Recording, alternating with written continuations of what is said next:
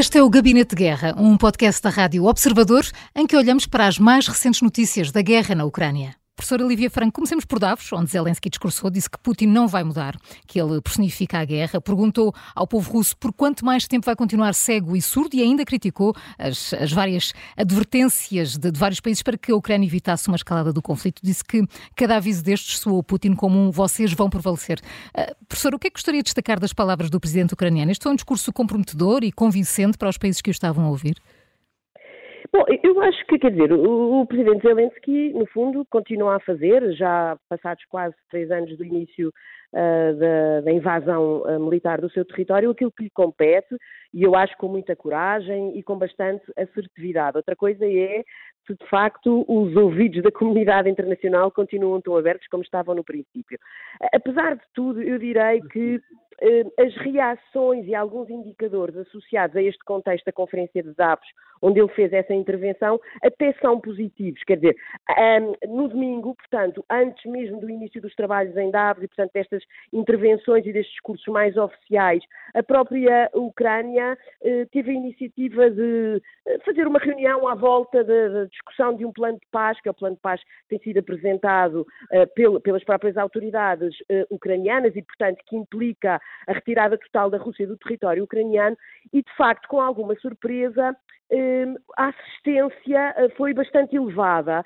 Cerca de 83 países estiveram disponíveis para participar nessa discussão e aquilo que foi, sobretudo, notório foi que entre esses países estiveram presentes, de maneira bastante participativa, alguns países do chamado Sul Global, nomeadamente, por exemplo, a Índia, o Brasil e a Arábia Saudita, que, uh, noutras circunstâncias, não quiseram ser participativas uh, de discussões deste, desta natureza. A Rússia, uh, a Rússia obviamente, não, não aceitou estar presente e a China, tendo sido convidada, também não aceitou. Mas tiveram 18 países da Ásia, 12 países da África isso significa que, apesar de tudo, há disponibilidade para ouvir, para pensar na proposta. Claro que uma boa parte desses países que participou nessa reunião também defendeu, uh, enfim, a sua opinião de que a Rússia não há plano de paz e não há discussão, sobretudo não há discussão de plano de paz sem haver uma participação ativa da Rússia também, não é?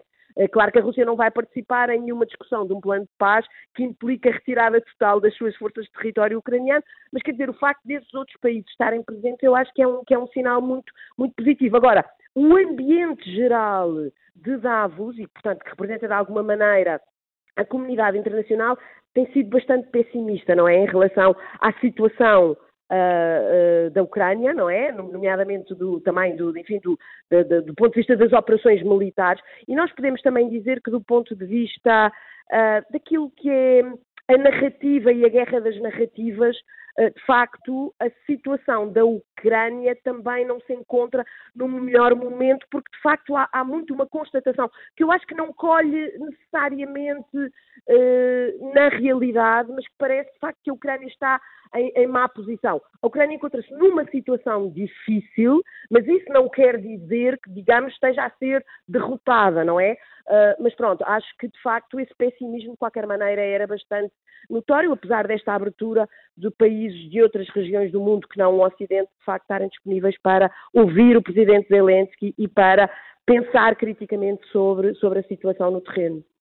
Entretanto, Major, o Parlamento Europeu apelou aos 27 para que aumentem o apoio militar à Ucrânia. A par disto, Olaf Scholz volta a ser crítico, diz que as armas entregues pelos 27 têm sido poucas e ordenou até uma auditoria em Bruxelas para apurar quanta ajuda enviou cada Estado-membro a Kiev. O que é que pretende a Alemanha com este, pode dizer-se, contar de espingardas?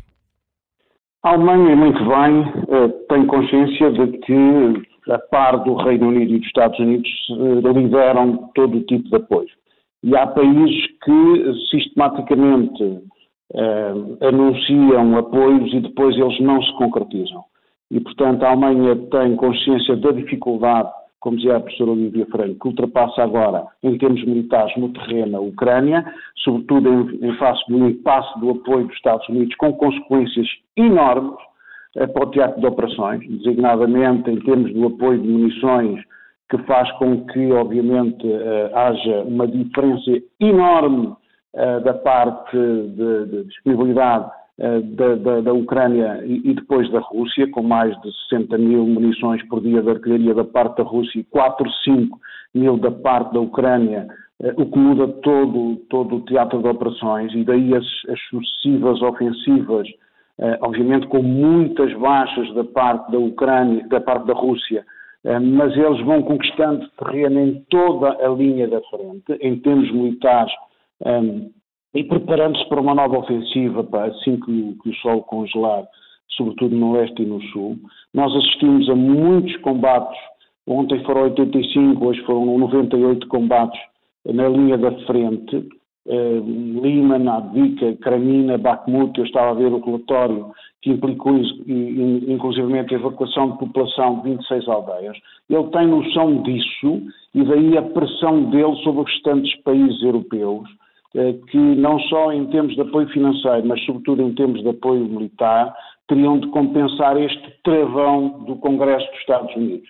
E, portanto, a situação poderá alterar-se rapidamente, daí também o ter saído para os jornais através eh, de um jornal, eh, neste caso foi o Bill, de um jornal alemão, os tais cenários, vários cenários que implicavam, eh, que implicavam inclusivamente uh, ataques híbridos contra países bálticos já em julho, uh, que forças uh, russas iriam para Kaliningrado, a invasão de países da NATO durante as eleições dos Estados Unidos, uma guerra em grande escala em 2025. Estes, estes cenários têm que ser trabalhados pelos militares, podem ser os menos prováveis, mas são os mais perigosos.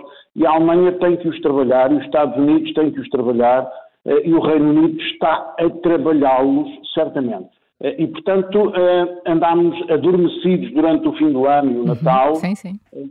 Eh, e ele tem consciência disso porque ele recebe esses relatórios desta situação mais crítica que está a viver a Ucrânia no teatro de operações. E daí a pressão dele sobre os dirigentes europeus. O Gabinete de Guerra é um podcast da Rádio Observador. Vai para o ar de segunda a sexta, depois do noticiário das nove e meia da manhã e tem uma nova edição depois da cinta das quatro e meia da tarde. Está sempre disponível em podcast. Eu sou a Maria João Simões.